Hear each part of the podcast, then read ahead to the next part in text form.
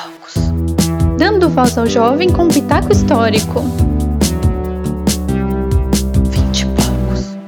Bom dia, boa tarde, boa noite. Voltamos com vinte e poucos. Eu sei, eu sei, né? Faz tempo que a gente não aparece por esse feed. Bom, parece que assim, né? O programa que era semanal é esporádico agora. Que não não, não há muito tempo, né, gente? Assim, o Brasil consome o nosso coração, a nossa alma, o nosso psicológico. Não é sempre que a gente consegue gravar. Tá bem complicado para mim, pro Henrique. Henrique tá de mudança, então ele nem apareceu aqui hoje. Mas beijo, Henrique. Mas é isso aí, gente. Hoje estou eu e muito bem acompanhada aqui com o nosso convidado que já vai se apresentar. Mas antes, né, eu acho que tem muito a ver com o tema do podcast. A gente precisa falar o que tá rolando na rede social. Somos todos cringe, não é mesmo? Esse podcast é para você, que não é um milênio, né? Mas se você é também, tudo bem. Aqui a gente é um espaço pra gente se, se informar, né? Sair aqui com uma bagagem histórica, com bagagem científica, para combater todo esse negacionismo aí que é produzido pelo então presidente do Brasil, e sua corja toda, mas é isso, né, gente? Esse é o podcast mais cringe que temos aí na podosfera. Sem mais delongas, né? Vamos lá. Bruno, por favor, se apresente para os nossos ouvintes e diga qual que é a sua importância na história contemporânea. Boa noite, Jana. Boa noite todo mundo que está ouvindo. Eu me chamo Bruno Berilli, eu sou bacharel em Energia e Sustentabilidade pela Universidade Federal do Recôncavo da Bahia, a UFRB. Sou também é, voluntário na ONG Engaja Mundo, que é uma ONG de juventude, né? Para a juventude, feita de jovens para jovens. E nessa ONG eu participo desde 2016, já fiz quase de tudo lá dentro. Atualmente eu sou o coordenador do podcast da ONG, que é o Pimenta para Jovem Refresco né? A gente foi, tem um podcast coletivo lá, então, né, quem tiver interessado em conhecer um podcast sobre juventude, a gente vai estar tá lançando nossa segunda temporada a partir do mês de julho, então a gente está bem animado com isso. E é isso, eu sou bacharel em energia e sustentabilidade, então tenho um pouco de, de é, pesquisas com relação a planejamento energético. O meu trabalho de conclusão de curso foi especificamente na área da energia solar e no que, as, que essa área vai ter impacto na, com relação às emissões de gases de efeito estufa no Brasil. Então é isso, vai ser um prazer aqui participar dessa conversa. Ai, que legal. Beijo pro Diogo que te indicou aqui. Ele também faz parte lá do Engajamundo e eu vou falar mais sobre tudo isso quando eu for dar as dicas. é, Bruno, e você é cringe?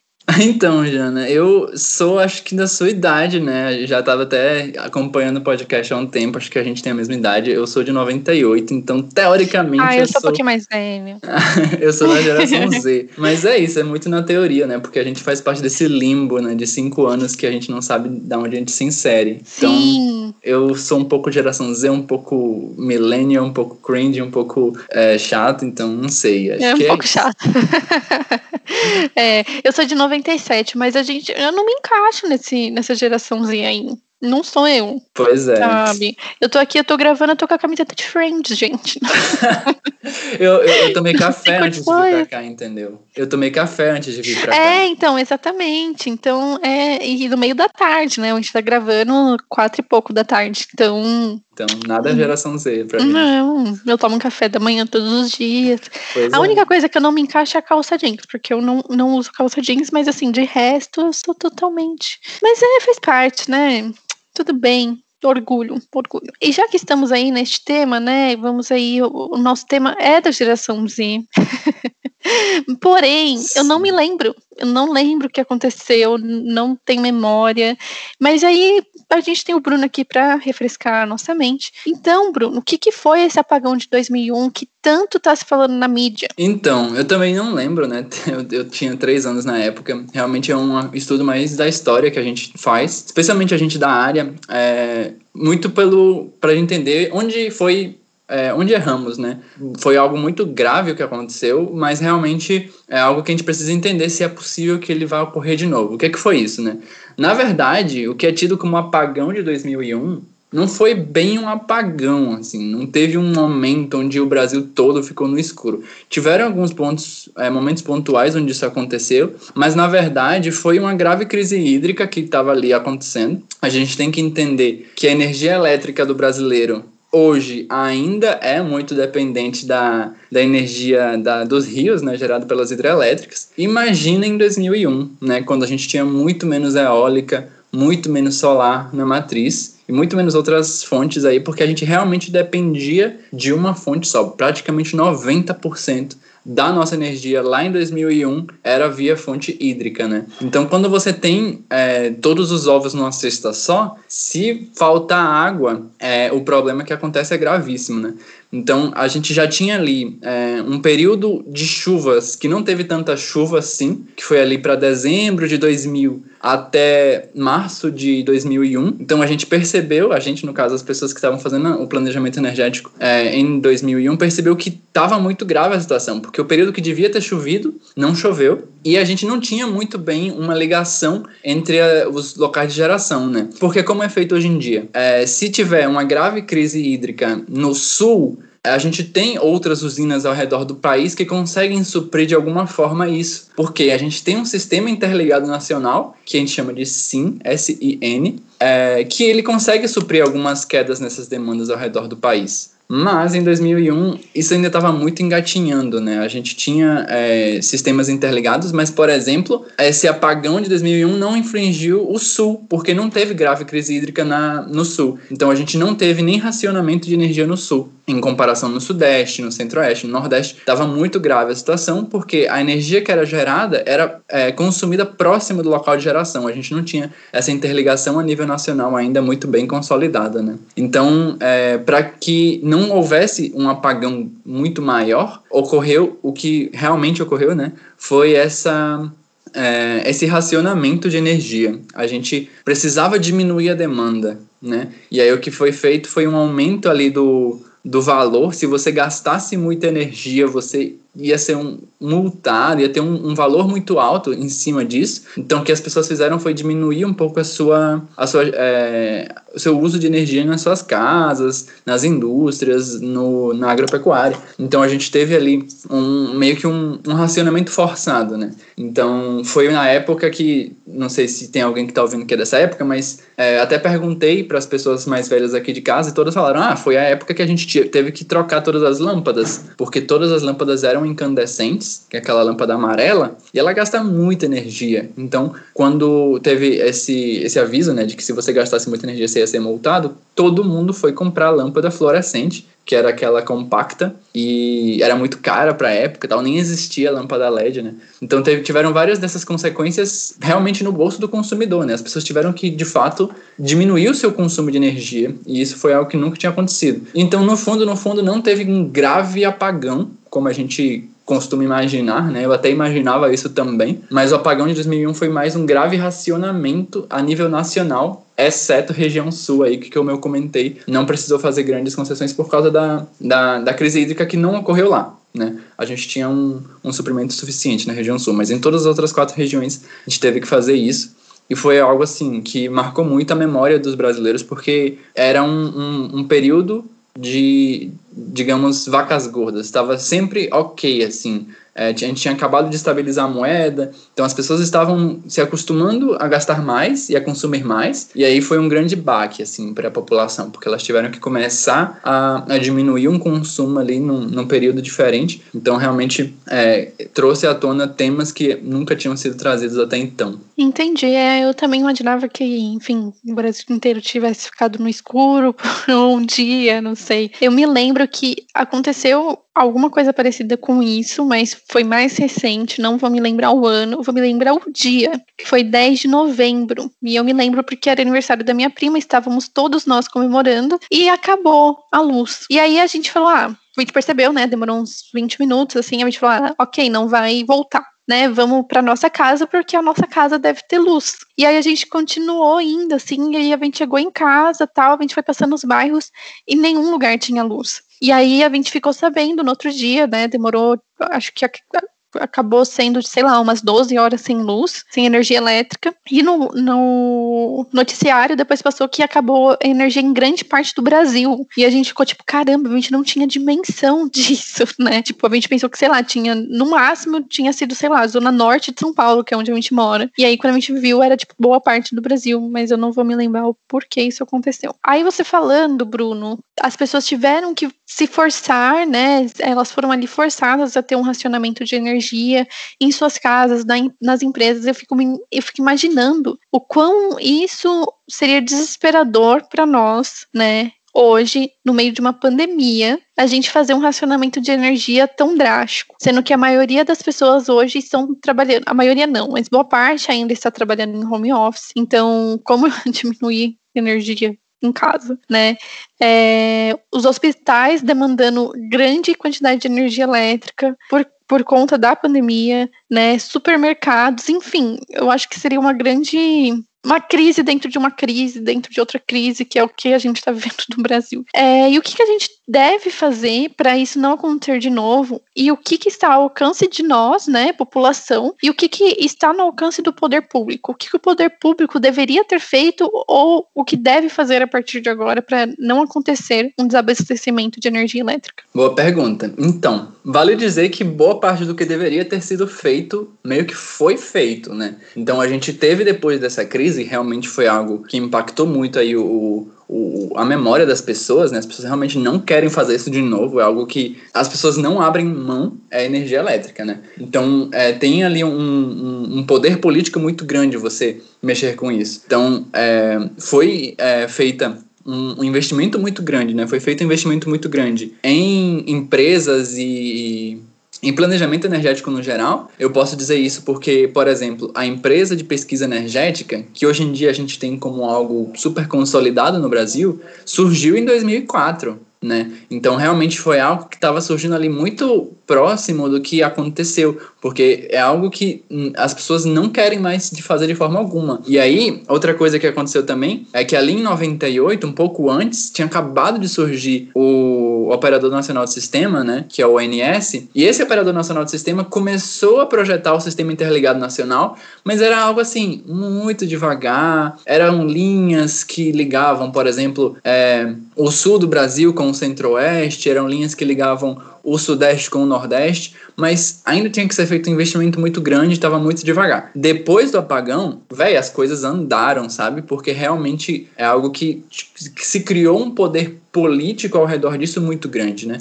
Então, é, a gente tem, depois desse apagão, um completamente diferente um sistema interligado nacional. Então hoje a energia que eu tô aqui, né, é, eu moro em Feira de Santana, Bahia. Então eu tô aqui em Feira de Santana usando energia elétrica que eu não sei onde ela foi gerada. Realmente eu não tenho nem ideia, porque ela pode ter sido gerada em Itaipu, em Belo Monte ou então numa usina eólica daqui da Bahia, né?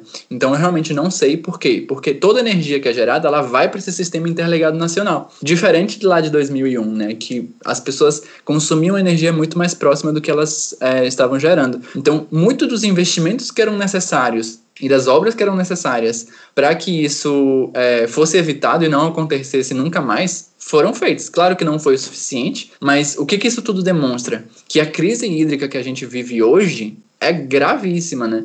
E aí a gente tem é, o, o, a importância da gente é, perceber, um, olhar um pouco para os temas das mudanças climáticas, olhar um pouco para isso, porque realmente é algo inaceitável o que está acontecendo, né? E basicamente o que tem a ser feito, né? Agora que a situação já está muito grave, né? Várias hidrelétricas no Brasil estão é, funcionando com um nível de água baixíssimo e ainda, né? Eu falei que 90% lá em 2001 era dependente da hidrelétrica, hoje em dia é 64%. Então caiu, claro, a gente não é mais quase 100% dependente das hidrelétricas, mas a gente ainda tem uma grande dependência nelas. E esse é o preço a se pagar, sabe? Quando você trabalha com energias renováveis no geral, elas são mais limpas, elas não emitem carbono isso é sensacional, mas você também não tem um controle sobre elas, né? A eólica pode parar de ventar, a solar pode parar, pode ter um momento de nuvem muito grande em cima de uma grande usina solar, e aí a gente tem uma queda muito grande na geração,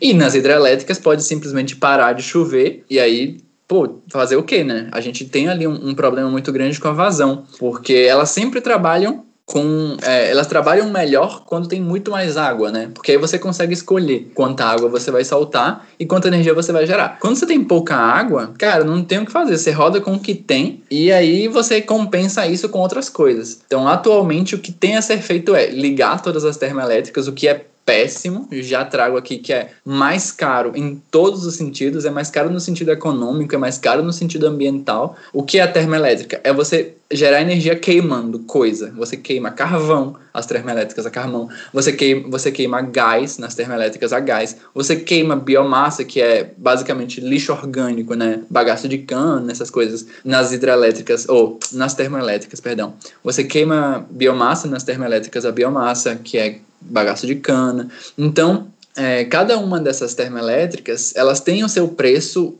é, mais caro, economicamente falando, e elas têm o seu preço mais caro ambientalmente falando. Então, atualmente, nesse sentido da oferta de energia, o que tem a ser feito já foi feito. A gente realmente não tem muito a, a fazer com relação a isso. E aí, o que a gente pode fazer agora é justamente olhar de novo, igual a 2001, para o lado da demanda, né, para o lado dos consumidores e pedir para essa galera economizar um pouco de energia. E é basicamente o que está sendo feito, né? O presidente do, da Câmara dos Deputados já falou que vai ter um racionamento educativo. É um nome bonitinho para falar que vocês vão ter que gastar menos energia, senão vai pagar muito mais caro. E as pessoas meio que não tem muito o que fazer, né? Elas realmente é, vão ter que gastar menos energia. De novo, por conta de vários problemas é, que são ambientais, né? Essa falta de chuvas histórica é algo que dá mais ou menos para prever, mas não dá para você prever com muita exatidão. Então, realmente é um problema muito grave que é algo muito, muito maior do que o que a gente consegue fazer agora, né? Além disso. Então, atualmente, o que dá para ser feito é isso: você tentar diminuir essa demanda, aumentar a oferta o máximo que você consegue, que já foi feito, já ligou todas as termoelétricas. Por isso que a conta também está tão mais cara, porque a termoelétrica é mais cara em todos os sentidos. E, infelizmente, é, se continuar com essa falta de chuvas histórica, né, nas regiões, especialmente na região sul, onde tem Itaipu ali, e na região norte, onde tem Belo Monte, cara, então não vai ter muito o que ser feito. A gente vai ter que continuar racionando até correr riscos de ter algum apagão é, em alguns momentos de pico, né, que são os momentos onde a gente tem uma maior demanda, que é basicamente ali às seis da tarde e às duas da tarde agora, né? Por causa dos ar-condicionados e tal. Então, é, nesses horários a gente tem risco de apagão caso continue essa crise muito grave, né? E não tem muito a ser feito além do que já está sendo feito, né? E aí eu diria que para longo prazo realmente é olhar mais para isso da diversificação da matriz. Você colocar mais é, matriz solar, eólica, é, até colocar mais algumas outras de biomassa, né, termoelétricas a biomassa, porque você consegue, é, com a matriz mais diversa, você consegue evitar isso com certeza, assim, mas a longo prazo. Entendi. É, né, fazer o quê? A gente tem que economizar energia. E a gente estava falando aí da crise hídrica, né? Como que a gente, por que, que a gente está vivendo isso, né? É, eu sei que é óbvio porque não está chovendo, mas queria so, seu posicionamento sobre isso e por que isso tem um impacto tão grande na nossa energia. É, então, como eu comentei já, a crise hídrica é algo que é, tem causas hum, de longo prazo, assim, de, eu digo de vários anos atrás, né? Porque quando você tem mudanças climáticas, como já é algo consolidado, e você não olha muito para isso, no sentido de você não é, faz projetos de preservação ambiental nas nascentes, você não faz projetos de, de preservação ambiental na própria Amazônia, que a gente já sabe, né? O próprio, o, eu diria que um dos cientistas mais famosos do Brasil, que é o Carlos Nobre, já explicou o fenômeno dos rios voadores, que são é, como se fossem um rio de nuvens que tenta ir ali para para América do Sul, para os outros países da América do Sul, se choca na Cordilheira dos Andes, né? Porque as nuvens não são tão altas assim, e aí elas voltam e chove no sul e sudeste do Brasil.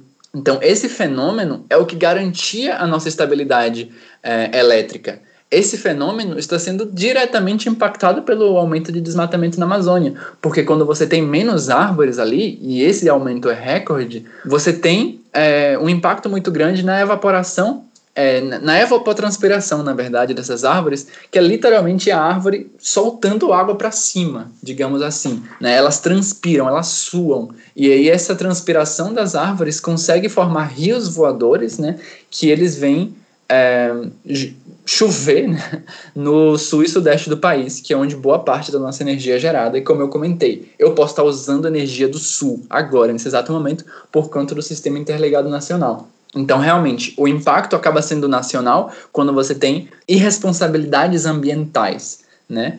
E aí, é, realmente não tem também agora, né, nesse nível, o que muito a ser feito com relação a isso. A gente tem uma crise hídrica, especialmente a gente consegue ver ela no estado do Paraná. Cara, é, é, é estarrecedor a gente ver é, Itaipu ou então a, a, a própria Foz do Iguaçu, né, as cataratas do Iguaçu, com uma falta histórica de água, assim, é, é, triste demais você ver as cataratas secas, né, um dos lugares mais, onde mais tem água, né, o próprio Rio Paraná está um nível mais baixo dos últimos 90 anos, que é basicamente quando começou a série histórica. Então a gente tem uma falta de água histórica, causada por diversos motivos, mas especialmente por falta desses rios voadores, e aí é, além disso, a gente tem uma demanda por energia absurdamente maior, né? Nem se compara. Lá em 2001, a gente tinha uma população de 170, 180 milhões de habitantes. Agora a gente tem 212 milhões e também o gasto médio de energia por habitante aumentou pra caramba,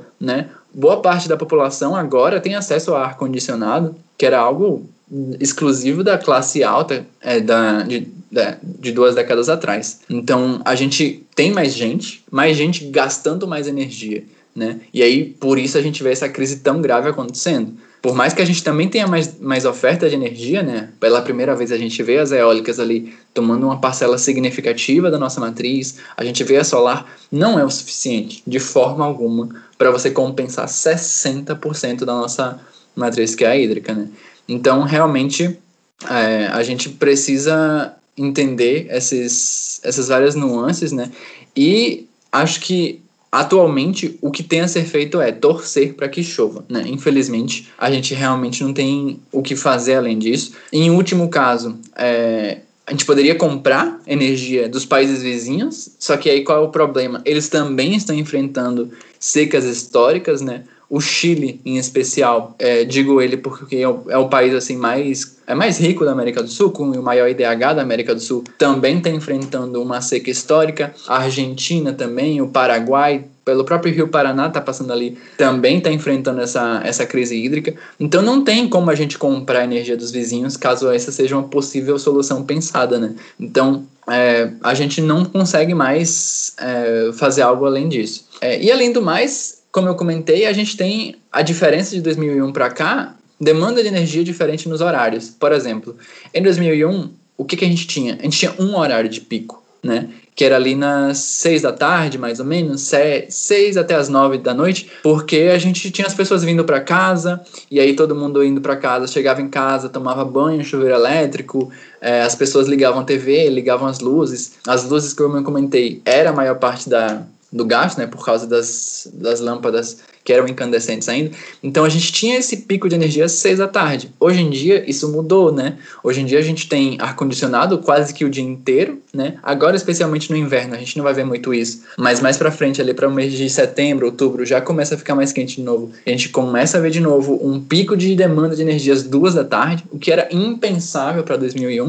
E é nesses picos que a gente tem um perigo de, de queda de energia, né? Em algumas regiões. Porque, infelizmente, a gente não tem como armazenar energia, né? A própria Dilma já disse ali de uma forma genial e não compreendida que a gente não tem como estocar vento, mas não só vento, como a gente não tem como estocar energia no geral, né? A gente estoca água nas hidrelétricas e é o que dá para fazer. A água num lugar mais alto estoca energia potencial gravitacional, mas não dá para fazer algo além disso, né? Infelizmente, a gente não tem um grande sistema de baterias, então a energia que é gerada, ela é consumida naquela mesma, naquela mesma hora, basicamente, né? Ela consegue ser transmitida de uma forma muito rápida e ela é consumida naquela mesma hora. Então, é, se a gente tem um problema de, de geração e uns picos de demanda, a gente não consegue é, ofertar mais naqueles horários específicos, né? E aí a gente vê esse grave problema.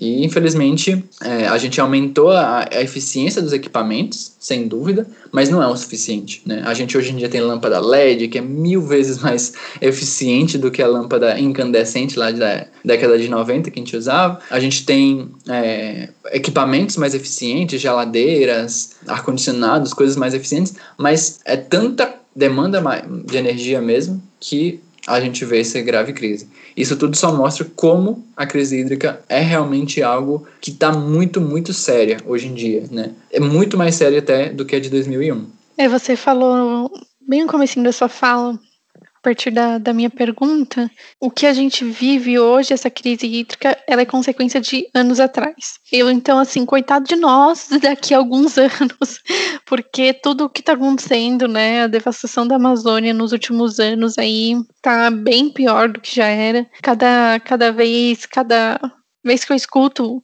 no jornal é um recorde novo, né, é, de, de, de, desmatamento, de devastação. Então, eu acho que só vai piorar, né? Antes de ir para a próxima pergunta, que eu acho que você tem bastante coisa para falar, mas assim, qual, quais seriam as soluções, né? Eu sou bem leiga no assunto, né?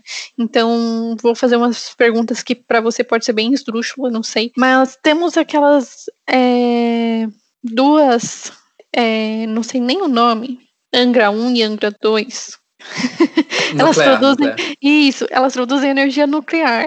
É, quais são as consequências dessa energia? É, por que, que a gente não investe tanto nesse ramo? É, eu sei que tem algum problema, mas eu não sei qual é.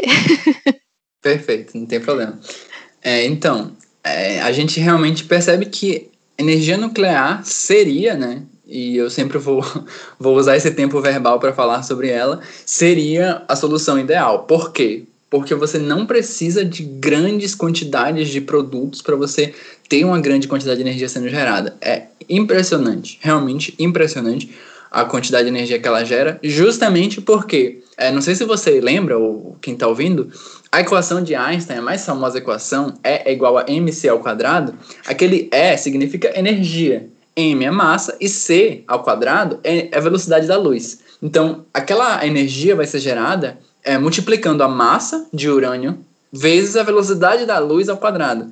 A velocidade da luz ao quadrado. Então é algo que realmente é muita energia gerada. Assim, você não precisa de muita massa e você tem muita, muita, muita energia sendo gerada nas nucleares. Qual o problema delas, né? Já que elas também não emitem carbono. Então, teoricamente, ela é perfeita, né? Você tem ali uma, uma termoelétrica que não emite carbono, diferente da termoelétrica a gás, diferente da termoelétrica a carvão, até mesmo da biomassa, todas elas emitem carbono. A termoelétrica nuclear não emite.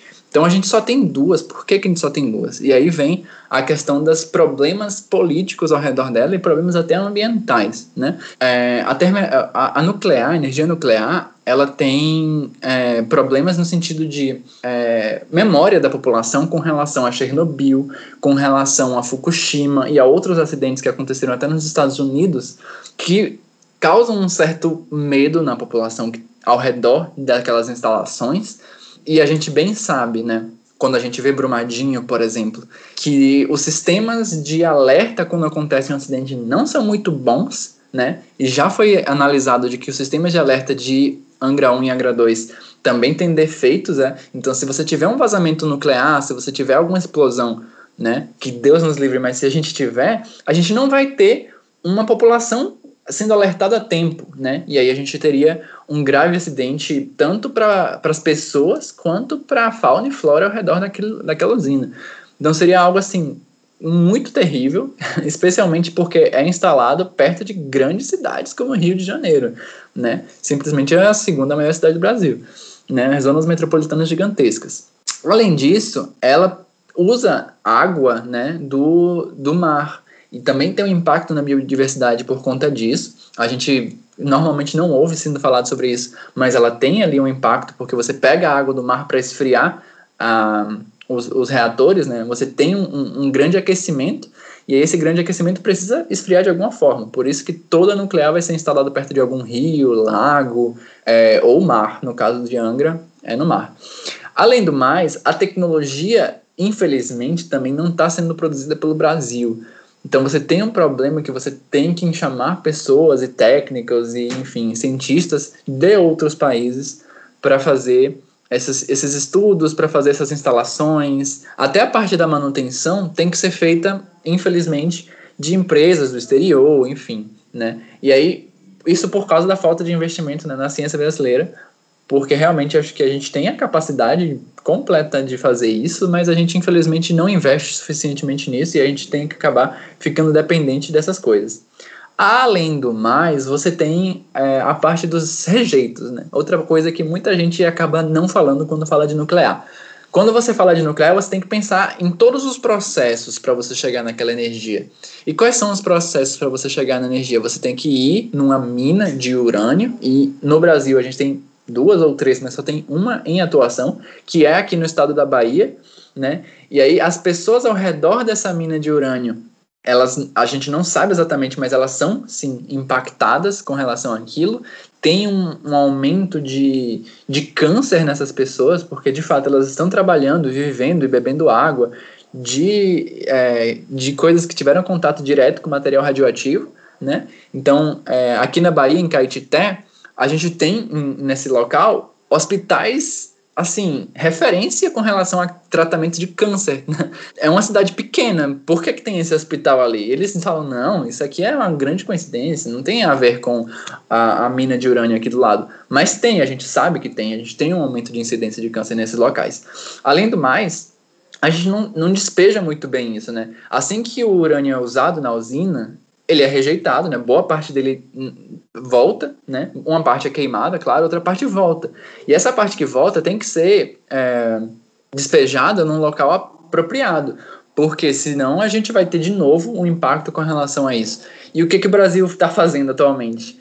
Está construindo o, o lixo nuclear é, adequado. Enquanto está sendo construído, todos os rejeitos de Angra estão sendo jogados né, num local temporário, com várias aspas nesse temporário, porque como é temporário, isso já tem 20 anos que a gente está usando, então não é temporário, né? E aí, por enquanto, continua. Ah, está sendo construído, está sendo construído. Então, a, a gente tem ali Angra 3, né? Que ficou vários anos também parado por questões políticas, voltou à construção agora, em 2021, e teoricamente vai ser concluído em 2026. Então a gente vai ter mais uma usina nuclear. Como eu disse, é muito grande a quantidade de energia que ela gera, mas é, boa parte da população já está percebendo que não vale tanto a pena, entendeu? Por conta de todos esses impactos. Então, é uma pauta muito forte, inclusive, entre as organizações ambientalistas é, cara, se a gente tem vários tipos de energia que não emitem carbono, entre elas a solar, a eólica, a maremotriz, que é energia pelas marés, por que, que a gente vai usar justamente a que pode ter um risco muito grande de uma explosão, de um vazamento que vai acabar com a região metropolitana de dezenas de milhões de pessoas e que já tem um impacto muito grande com relação à população de locais que são ignorados, como Caetité na Bahia, né? Então, por isso que a gente vê muito fortemente dentro da, do meio socioambiental uma um, um, um, lobby mesmo, uma força muito forte, pra, um, uma força muito grande para que as pessoas não, não apoiem a nuclear de alguma forma. Então, é algo que, assim, ela gera muita energia, mas é, é um preço, especialmente o preço de uma possibilidade de vazamento, né?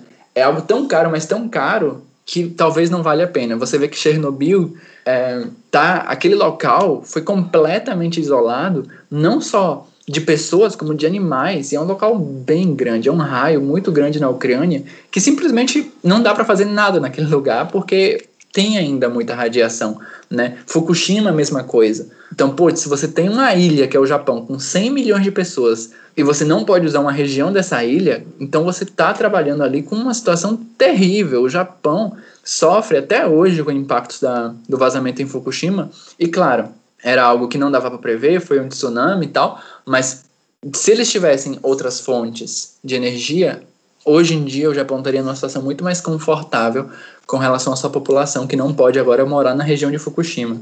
Então, imagina isso para o Rio de Janeiro, né?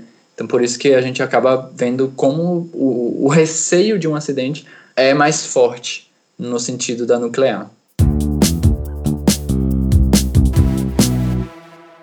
Bem, ironicamente, A minha energia acabou aqui em casa, né? Então o Bruno teve que aguardar aí alguns minutinhos para eu voltar. Muito obrigada, Bruno, por ter aguardado. É, não sei se já foi uma. Acho que não, né, Bruno? Um reflexo de tudo isso que a gente está vivendo. Acho que foi só um, uma queda rápida de energia. É, bem, então percebemos que a energia nuclear uma primeira parte da fala do Bruno foi linda, maravilhosa, mas a segunda eu já falei, pelo amor de Deus, Deus me livre disso, não quero. Valeu, obrigado, vamos ficar com a água, com o vento, com o sol mesmo, que é o que tem para hoje. E além de tudo isso, além de uma crise hídrica, né, além de uma uma punição aí, entre aspas, educativa, né, um racionamento educativo que o Bruno falou, que teremos, que estamos tendo né, sobre a energia elétrica, ainda estamos enfrentando né, a privatização da Eletrobras. Então, Bruno, eu queria que você falasse para gente o que, que iria mudar, o que vai mudar com a privatização da Eletrobras. Então, é, até pelo podcast ser também um podcast com essa pegada mais histórica, eu gosto sempre de trazer um pouco da história das coisas, né? Porque nada aconteceu hoje, assim, tudo é um reflexo de vários, vários anos atrás, né? A Eletrobras é uma das empresas estatais mais antigas do Brasil, ela surgiu ali é, em 54 no governo Getúlio Vargas, então realmente é algo que vem de muito tempo, né? E ela foi diminuindo um pouco da, a sua importância, a sua, as suas demandas, né? Ao longo do tempo, né? A Eletrobras fazia toda a parte de pesquisa energética, ela fazia toda a parte de planejamento energético. Então, ela era realmente a única empresa que fazia tudo isso. E aí, lá no governo Fernando Henrique, a gente viu que isso começou a descentralizar um pouco, né? Foram sendo criadas aos poucos é, a ANEL, a, a, o Operador Nacional de Sistema, a Empresa de Pesquisa Energética. Todas essas são empresas é, que não são públicas, mas elas não têm fins lucrativos, né?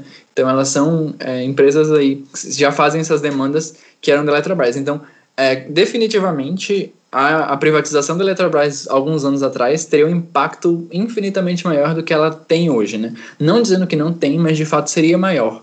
Né?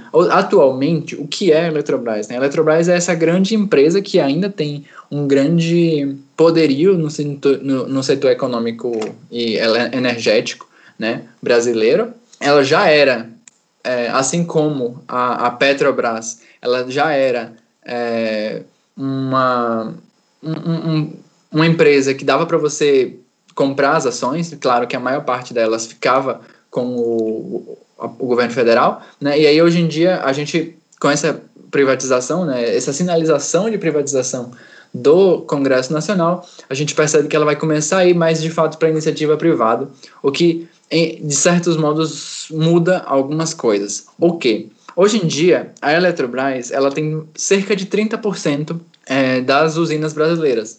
Então ela tem desde usinas 100% dela até partes de outras usinas, né? A gente vê que as próprias usinas têm as suas, é, os seus acionistas e a Eletrobras é uma grande acionista em várias delas.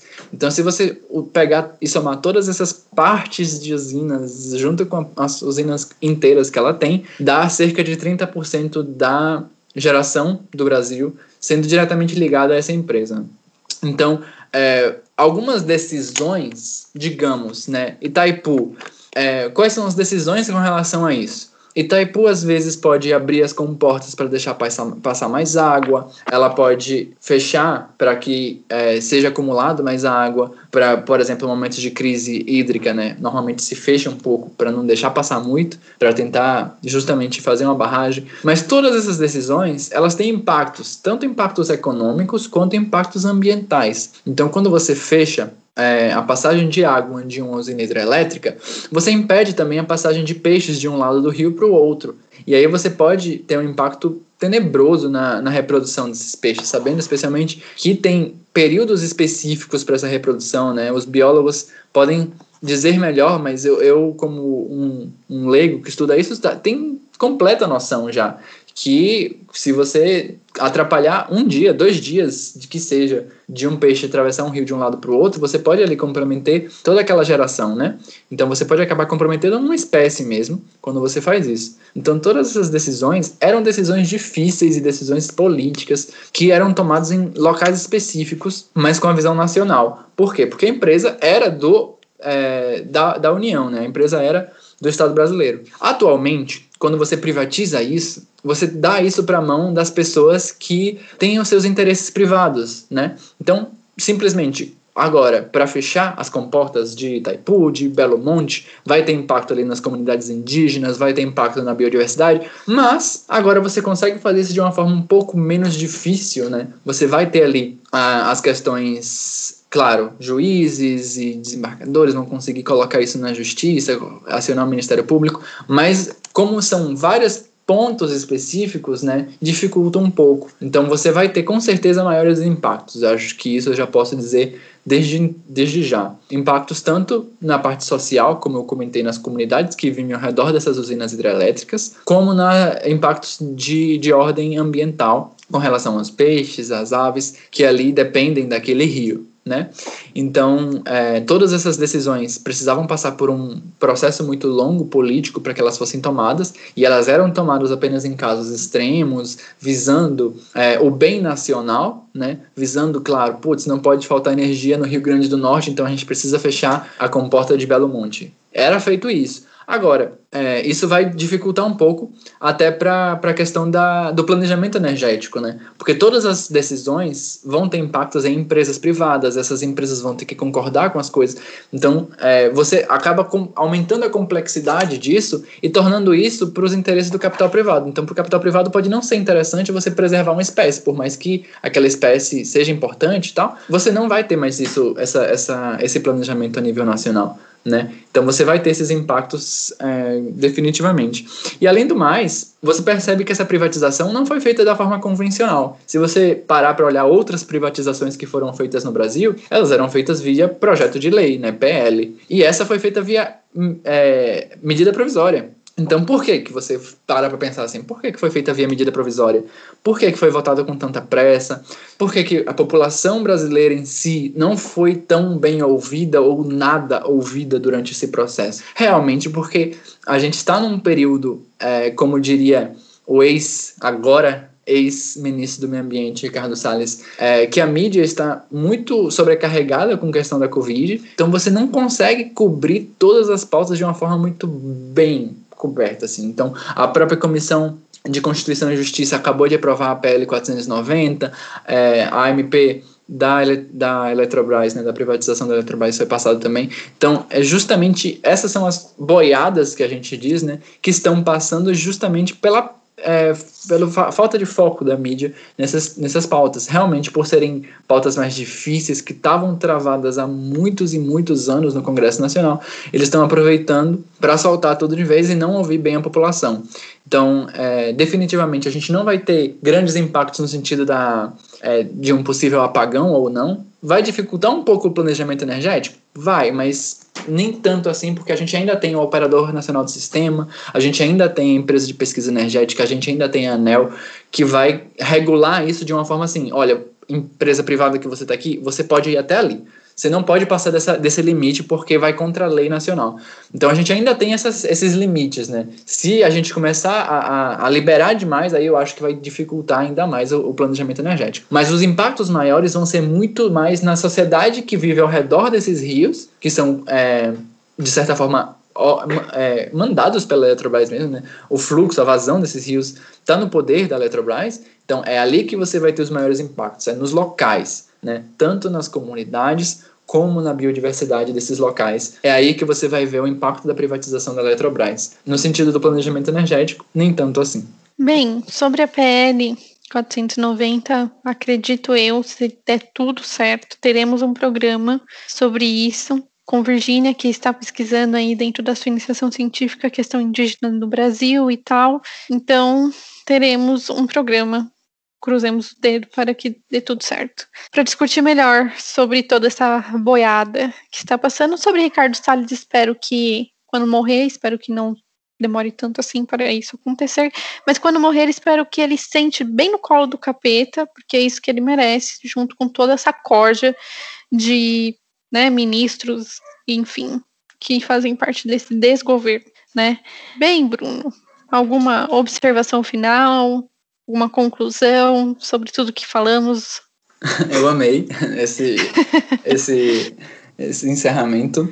É, bem, eu diria que a mesma, mais ou menos na mesma linha do que você traz, né? A gente tá vendo um, vários passos para trás em vários sentidos e a gente vê que a parte da energia é uma das partes que são mais é, unânimes ainda com relação a esse, a esse governo, né? E se você analisava ali a parte do é, nas eleições, né? O que que esse governo falava, que a, as organizações falavam, ele era basicamente é, contra todas as coisas que os ambientalistas falavam, exceto a parte de energia. Então, a gente não pode ver nesse único alinhamento aí, né, de investimento em solar e tal, que de fato é algo que a gente vê nesse governo, porque é óbvio. A gente não pode ver nisso algo bom, né? É algo realmente que é óbvio, qualquer é, leigo consegue perceber que o potencial solarimétrico brasileiro, o potencial eólico, é algo que tem que ser investido, especialmente porque as tecnologias estão muito mais baratas, né? E aí eu gosto sempre de dizer, né, que às vezes as pessoas que trabalham na parte de energia gostam do governo, porque fala, cara, eles estão fazendo um, uns investimentos com relação a renováveis interessantes. Claro, porque é de fato a única coisa que ele se alinhava com os ambientalistas lá em 2018, né? É, o Observatório do Clima fazia ali um, um estudo, né? O Observatório do Clima é uma grande união de organizações que pautam é, a parte de clima, de mudanças climáticas, meio ambiente. E eles fizeram um estudo de todos os, todos os candidatos à presidência em 2018 e o que mais se distanciava de todas as pautas ambientalistas era o governo que aí está, né? Ele só tinha uma pauta que ele se alinhava parcialmente, que era essa parte de fato de investimento nas renováveis. E a gente realmente vê que é algo que não que está sendo melhorado, mas que não está sendo mexido, né? É, então, é a única parte, assim, minimamente boa desse governo é que eles não estão tocando nessa pauta, especialmente na parte de taxação da energia solar e tal. Mas eu sempre gosto de deixar claro que isso é literalmente óbvio, né? Uma criança de 12 anos consegue tomar essa, essa decisão também, porque é algo muito simples de se ver, né? O potencial brasileiro é muito grande com relação a renováveis. A gente precisa e deve diversificar a nossa matriz ainda mais. Já foi diversificado, como eu comentei, era 90% hídrica e foi para 64% agora. Mas a gente tem que realmente diversificar ainda mais. o, o é, eu diria que não existe matriz ideal, mas a matriz brasileira deve ir ali para um caminho de 30%, 40% é, dependente das hídricas e aumentar né, a, a porcentagem ali de solar e, e, eólica, porque a gente realmente percebe que elas se completam, né? Tem mais vento pela noite e tem mais sol pelo dia. Então, quando você aumenta essa, essas duas fontes, você realmente vê efeitos muito positivos, como a gente está vendo ali na Alemanha em outros países que estão fazendo esses investimentos. Então, são coisas muito óbvias. Eu diria que a gente não pode se deixar enganar e nem deixar ninguém se deixar enganar. Se a gente vê alguém da, dessa área ou de outras áreas que falam, não, mas cara, ele investe em renováveis, a gente tem que falar, cara, qualquer um investiria em renováveis, né? Um, uma criança de 12 anos investiria em renováveis porque é, é, é uma das poucas coisas que são unânimes na parte de, do Brasil hoje em dia. Né? A gente realmente precisa aumentar esse investimento e algo que está sendo feito, mas não podemos ver aí um alinhamento de nenhuma forma. Acho que é isso e obrigado, Jana, por ter me convidado. Tô, me sinto muito honrado de ter participado aqui desse podcast. Ah, eu que agradeço, mas agradecerei mais para o final, porque ainda vamos dar as nossas dicas, né? O que, que você coloca aí para o pessoal consumir, é, seja sobre o assunto ou não, algum filme, série, documentário, é, alguma, algum livro, matéria, o que, que vocês sugerem? Então, é, eu sou muito ainda fechado na minha bolha da Solar, né? Então, acho que é, eu sugiro que as pessoas se informem um pouco com relação a isso, especialmente nas redes sociais onde as pessoas estão. Eu gosto muito de recomendar um Instagram que é a Bárbara Rubin, arroba a Bárbara Rubin. Ela, é, ela foi uma ativista do Greenpeace e hoje em dia ela foi até a vice-presidente da Associação Brasileira de Energia Solar. Uma pessoa jovem, super bem articulada, ela fala dessa pauta de uma forma incrível, assim. Então, quem tem interesse em aumentar seus conhecimentos sobre isso,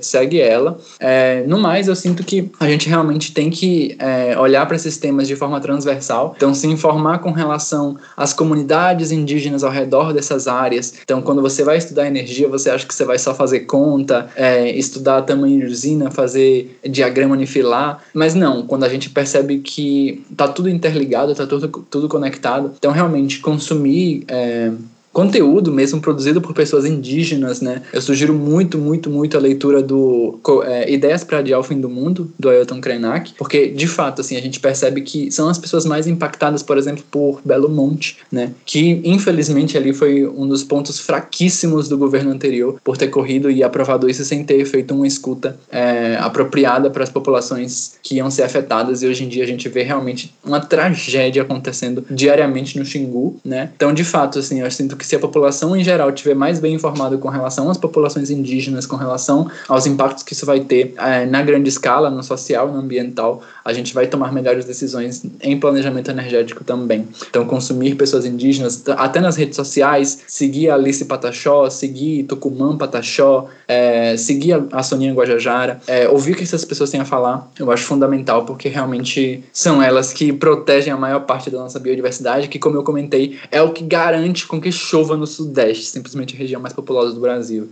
Né? Então, realmente, está tudo conectado a gente não pode ignorar absolutamente ninguém.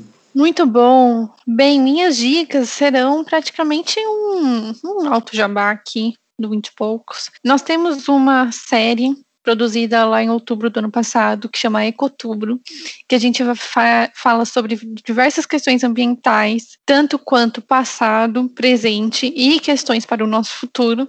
Então, acho que é interessante as pessoas irem lá ouvir, que tá bem bacana aquela série. É, e para conceituar aí um pouco do que estava acontecendo, né? Bruno falou lá bem no comecinho que em 2001 a moeda estava se consolidando, o pessoal estava consumindo mais e tal. Nós temos um programa sobre o Plano Real, que também é muito legal. Se você é cringe como nós e não se lembra do que estava acontecendo no caso, eu não era nem nascida, né? Quando foi implementado o plano real, então, graças a Deus, não pegamos aquela época de alta inflação, porque a gente está vivendo uma alta inflação, mas assim, a alta inflação que o Brasil viveu nos anos 80 nem se compara. Então, vai lá escutar esse programa que está bem bacana, que eu acho que complementa bastante a questão econômica dessa época. E é isso, então vamos para os quadros, Bruno. Bruno, vamos lá. Quem daria uma porrada bem dada no Bolsonaro? Socorro, não faço ideia, assim. É, eu, eu, só consigo atualmente admirar, por exemplo, o que aconteceu ali na, nas revoltas né, do, do, do PL 490 ali em Brasília e o indígena que jogou uma flecha num policial que tava jogando bombas. Cara, eu só consigo admirar essas pessoas, essa coragem uhum. mesmo que elas têm. Elas conseguem fazer o que boa parte da população brasileira queria fazer, que é flechar esses, esses policiais que realmente preferem usar violência, bala de borracha e bombas de efeitos é, antes de dialogar, antes de você ouvir e ter um, um pouquinho mais de cuidado. Então, acho que quem iria fazer isso é justamente as populações indígenas. acho que qualquer indígena iria dar uma bela uma porrada em Bolsonaro, que seria basicamente que a maior parte da população brasileira quer hoje, né? Uhum. Bem, e quem que você ressuscitaria da história? Nossa, pergunta boa. Acho que eu ressuscitaria o Chico Mendes, né? Ele foi. Olha é, só, muito bom. Ele é um, uma grande referência, assim, tanto para vários ativistas quanto para o, o, mundo em geral, né? Acho que a, uhum. própria, a própria Marina Silva deixa bem claro isso, que toda a luta dela existe por causa do Chico ali. Ele trouxe é, pautas na década de 70, né? 70, uhum. 80.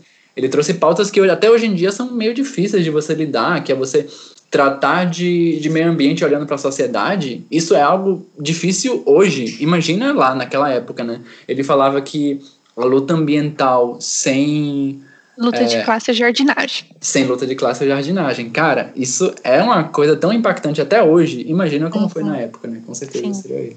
É, eu me lembro quando o antiministro Ricardo Salles foi na no Roda Viva. Sim. E ele falou que não conhecia a história do Chico Mendes. Meu Deus, eu acho que só não vou ir na televisão porque não teria dinheiro para comprar outra televisão, sabe? Porque eu fiquei como uma pessoa que vai ocupar o cargo de ministro do meio ambiente não conhece minimamente a história do Chico Mendes. tipo, Exato. A gente, a gente já sabia onde que ia chegar tudo isso, né? Pois é. é, 2019 foi um ano bem complicado porque a gente ainda nem tinha, não era tão claro para toda a população, né, o que que, para onde esse governo estava indo, né. Ainda tinha uhum. muita, muita gente que apoiava, né, a maioria ainda apoiava. Sim. E acho que essa fala realmente me deu muita desesperança, né. Ainda bem que ele já saiu. Exatamente, graças a Deus. Não que o que tá aí também seja boa coisa, mas assim, né? A gente vai afunilando as coisas aos poucos. Pressão política, pessoas na rua. Ah, é isso que a gente tem pro momento. Sim. E um crush histórico, Bruno? Ai, crush histórico, nossa, não sei se eu consigo responder. Acho que entre várias coisas, assim, eu tenho eu sinto muita atração, nada a ver com o tema, né? Mas eu, eu, eu, acho muito interessante, por exemplo, a história de Frida, né? Ela é uma pessoa incrível que conseguiu produzir coisas incríveis, é, pautar pessoas com deficiência também numa época muito difícil e de uma forma maravilhosa, assim, acho que crush histórico acho que seria ela. É, pelo menos é o que eu consigo pensar agora. Muito bom. Você falou é, dela pautar pessoas com deficiências, né? É, Frida, nos últimos anos, ela foi engolida pelo capital para virar é, estampa de camiseta e, e, bolsas, né? Mas é Sim. assim, a figura dela, o que tudo que ela representa, ela ser uma pessoa anticapitalista, uma pessoa comunista, deficiente, LGBT, né? Tudo isso que é apagado quando as pessoas apenas usam a camiseta e não sabem do que se refere toda a história, toda a luta de Frida. É muito, muito importante saber quem foi essa figura latino-americana, né? Exato, exato. É assim, brilhante, fora as obras de arte dela, que são maravilhosas. Uhum. Vinte poucos. Bem, com isso a gente finaliza o nosso episódio de apagão, que teve um apagão no meio. Gente, histórias para contar nesse podcast, não? Meu Deus. Bruna, eu te agradeço muito. Volte quando quiser. Como que as pessoas te acham nas redes sociais? É, eu que agradeço. É, minhas redes sociais são todas Bruno Berilli, B-E-R-I-L-L-I, é meu sobrenome. E aí todas elas são essa, Twitter, Instagram, é, TikTok, tô em todas as redes também. Eu gosto muito dessa, dessa ideia de comunicar causas, né? Especialmente uhum. agora que eu coordeno um podcast, eu percebo a importância da comunicação. É, a gente falhou muito na comunicação em 2018, então estou olhando muito para isso. E eu produzo conteúdo para as redes de uma forma tímida, pois não sou remunerado. Eu tenho que procurar coisas que me remunerem também. Sou estudante, tenho pouco tempo para isso. Mas às vezes eu me dedico, faço alguns vídeos no TikTok, faço algumas threads no Twitter. Então, todas as redes sociais as pessoas me acham com Bruno Berilho. Muito bom. E siga, gente, é importantíssimo, siga este podcast no Instagram, que é arroba 20 poucos. É, pode. E temos uma campanha no Apoia-se, né? Sempre esqueço de falar da campanha, mas vai lá no apoia.se barra 20 e poucos, escrito, não numeral, como nome do podcast. E se quiser, também tem eu lá no, no Instagram, Jana Rezende, underline East né? Geralmente eu falo sobre história política nos stories e meu feed é só meu cachorro e minha gata. Porque é isso, né? A gente tem que atrair as pessoas fingindo que é fofinha e depois a gente ataca. E bem, bem isso que o Bruno falou, né? Nós não somos remunerados e a gente precisa ganhar dinheiro para sobreviver neste mundo. Então, o podcast tá meio parado, ele não tá mais saindo semanalmente. Quando tem a pauta e a gente corre atrás e faz o episódio, mas não tá mais tão ativo como era antes, infelizmente. Mas tomara que seja uma fase, né? Está tudo bem complicado, mas vai dar tudo certo. E é isso, gente. A gente volta quando tiver outra pauta. Segue a gente aqui no Spotify ou no agregador que você está nos ouvindo, para quando sair o episódio você ser notificado tá bom? É isso. Beijo no coração de vocês, bebam bastante água, comam arroz e feijão, se protejam do coronavírus, porque ainda está por aí, está bem complicado, né? Fiquem de olho na CPI pra gente ver onde isso tudo vai dar. E é isso. Beijinhos e tchau. Tchau, tchau. Dando voz ao jovem com pitaco histórico.